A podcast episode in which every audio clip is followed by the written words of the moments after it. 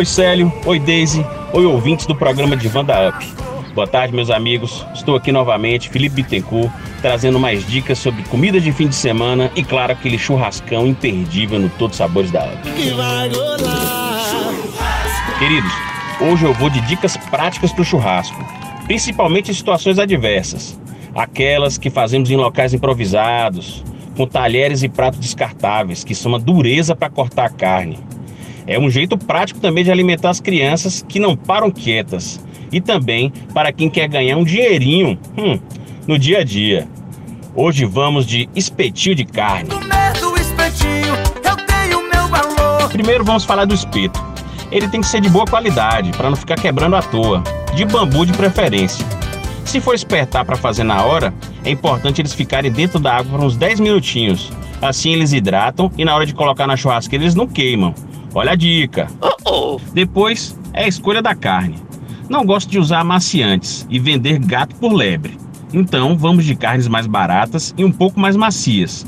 Para quem for fazer para vender, lembre-se, não enganar o cliente. Fazer uma comida gostosa e ter um atendimento padrão ouro são as principais armas de um sucesso comercial. A melhor opção de carne é o cordão de mignon, para o espetinho bem macio.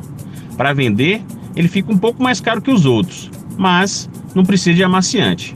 Ah, falando novamente sobre amaciante, eles deixam as carnes com aspecto arenoso, muito mais do que macio. Se liguem na dica. As outras carnes são o miolo de acém e o miolo de paleta. Mas essas não podem ser servidas bem passadas, pois bem passadas elas tendem a ficar mais borrachudas. Claro que se quiser fazer um show, a opção mais indicada é a rainha do churrasco, a boa e suculenta alcatra. Pois bem, pega um quilo de carne da sua escolha, corta tudo em cubos com tamanhos regulares, mais ou menos de 2 por 3 centímetros, e acrescenta aí uma colher de sobremesa de extrato de tomate, três colheres de sobremesa de molho inglês, três folhas de louro bem amassadinhas, meia colher de sobremesa de pimenta do reino, meia colher de chá de cominho em pó, meia colher de sopa de páprica defumada, meia xícara de vinagre de álcool, duas colheres de sobremesa de alho amassados com um pouco de sal e meia colher de sobremesa de sal fino. Lembra que a descrição da receita está em todas as plataformas digitais. Mistura bem, deixa marinando no mínimo duas horas, se for usar no churrasco imediatamente. Mas se for fazer para vender, faça necessário investir naquela máquina de fechamento a vácuo e leva para a geladeira. Então é isso, sério. Leva o espetinho para a churrasqueira, chama a criançada para repor as energias e deixa prático e rápido o seu churrascão, seja ele improvisado ou programado. Quem quiser, pesquisa mais, vale a pena. Ou pede para eu voltar que eu dou mais dicas importantes.